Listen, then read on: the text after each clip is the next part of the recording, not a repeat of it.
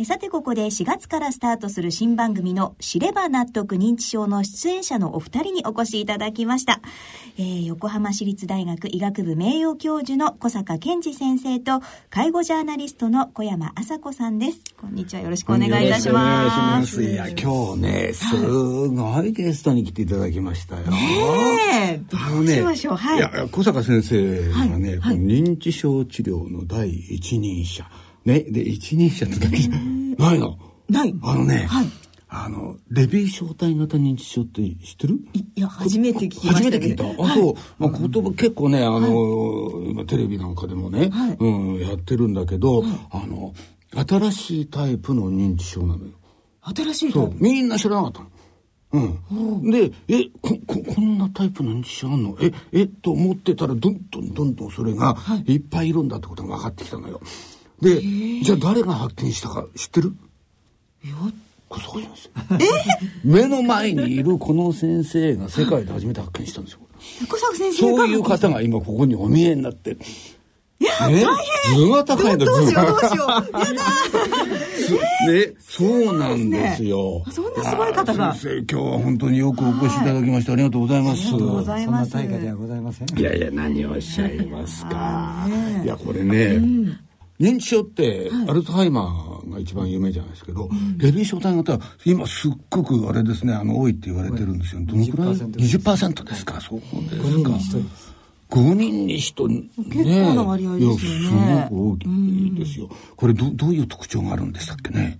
例えば、幻が見える、はい原子はいうのがあったりね、認知機能の変動といって、ある時は非常に頭がはっきりしている時と、ええ頭がぼーっとしてちょっと鈍い時とかあるとかね、そういう症状があったり、もうパーキンソン症状みたいな症状があったり、はいはいはい。それからあの自律神経障害として、急に立ち上がるとフラフラっとふらついてしまうとか、それから、まあ、頑固な便秘があるとか、あ頻尿があるとかね、わあ、いろんなまあそういう症状自律神経障害も出やすいね。そうですか。とそういうことで精神症状、から神経症状、自律神経障害、はいはい。こういったものが出やすい。なるほど。でそれからしてしばらくしてから認知症が出てくる。その後から認知症の症状がこう出てくるということなんですレね。ビー小認知症というと認知症があるもんだと思ってしまうからお医者さん自体がなかなか診断がつかないという。そういう問題がああ、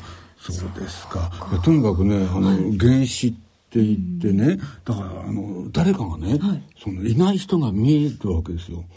あだからね、あの、篠崎さん、左の肩にね、これもこれこれは別、こういうことじゃない。これは別状態じゃない。そういうことじゃない、そういうことじゃない。はい。でも、あのー誰かがね、あのーおじさん入ってきたとか、なんかあのー玄関から、あのー知らない人入ってきたとか、ででもお父さん何言ってんのよ、誰もいないじゃないのという、ここがね、割に、あの、スタート地点になることがいいですね。それから認知症につそうながって。る。なんですよ。だから、うん本当にね、新しいタイプの認知症発見されて、それの、もう本当にね、認知症第一人者の方でね、でそういう先生がね、リスナーからのね、あの問い合わせに答えてくれるいい番組ですね。いい番組ですね、本当ですこの番組ね。をお聞きの方はダメよ。そっち 行っちゃっちゃね。こっちもちゃんと聞いてくださいね。こっちも聞いていただいて。こっちもちゃんと聞いていただいと。こっちも聞いていただいて。ねえ。で、もう一方。はい、もう一方、そうですね、ね小山さん。小山さんはい。小山さんは介護のはい。方で、えーアドバイスをされている介護ジャーナリストということなんですが、まあ、今家族に認知症の方を抱えていらっしゃる方もはい。多いと思うんですが、はい。そういう方に何かちょっとアドバイスみたいのっていうのありますか？そうですね。どうしてもやはり介護する方っていうのは、あの、一人で頑張ろうと思ってしまっちゃ方が多いんですね。それから真面目な方ほどのめり込んでしまって燃え尽き症候群になってしまうので、良い加減、いい加減でもなく良い加減にですね、していくっていうのも一つポイントかなというふうに思います。今適当にやってりゃいいんですね。放置はいけないんですが、良い加減ということですね。ね。適当って、だから、適度ね。そういう意味で私は今言ってる。そうですね。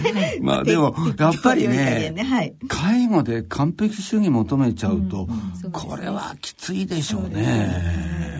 ねまあなかなかね。そうですか。まあ、それが長続きする介護の、まあ、秘訣にもなってくるんでしょう、ね、はい、そう、だから、糖尿病なんかでもね、そうですよね。まあ、私よく言うんですけども、糖尿病でもう完璧な食事療法をやると、長続きしないじゃないですか。だってあれ一生付き合わなきゃいけないんだから、だから長続きするような、あ食事の、まあ、食事療法って言うと硬いけど、自分の食事を、まあ、見ていきましょうよっていうようなことよく言うんですけどね、介護の共通したところあるじゃないですかね。おっしゃる通りです最初からもう全てかっちりっていうのではなくて、自分ができる範囲でやっていくっていうのが大事だと思います、ね。ねいや本当にね、はい、あの長くね、はい、これも携わらなきゃならないことですからね。終わりが見えないですね。そうですよね。はい。ということで、まあ、こう、いずれも詳しいことは、4月6日からですね、えー、スタートします、毎週水曜日、16時45分から認知症と介護をテーマにお送りします。ね、いい番組がスタートしますけども、はい、小山さん、あれですね、リスナーの皆さんにお願いがあるんだそうですね。そうですね。はい、あの、ぜひ、リスナーの皆様からですね、認知症と介護に関する疑問とか質問をですね、お寄せいただきたいというふうに思います。えー、認知症治療の基本的なことはもちろんですね、まあ、徘徊ですとか排尿ですとか専門とかいろんなあの症状ありますのでそういったお悩みにもお答えをしてまいりますのでぜひ番組宛てにお送りください。えー、郵便の方は郵便番号105-8565ラジオ日経知れば納得認知症宛てメールの方は、えー、3月中はこちらの大人のラジオさんのホームページの、えー、番組宛てでもご投稿いただけますのでぜひよろしくお願いいたします。全然関係ないんですけど、はい、小山さんなんでそんなに滑舌がいいんですか？本当ですよね。なんかほぼアナウンサー側ですね。すごくいい声してらっしゃる。ね声もいいしね。ねね、おお綺麗なことね、そうなんですスターの皆さんにお見せできないのが残念なんですけど。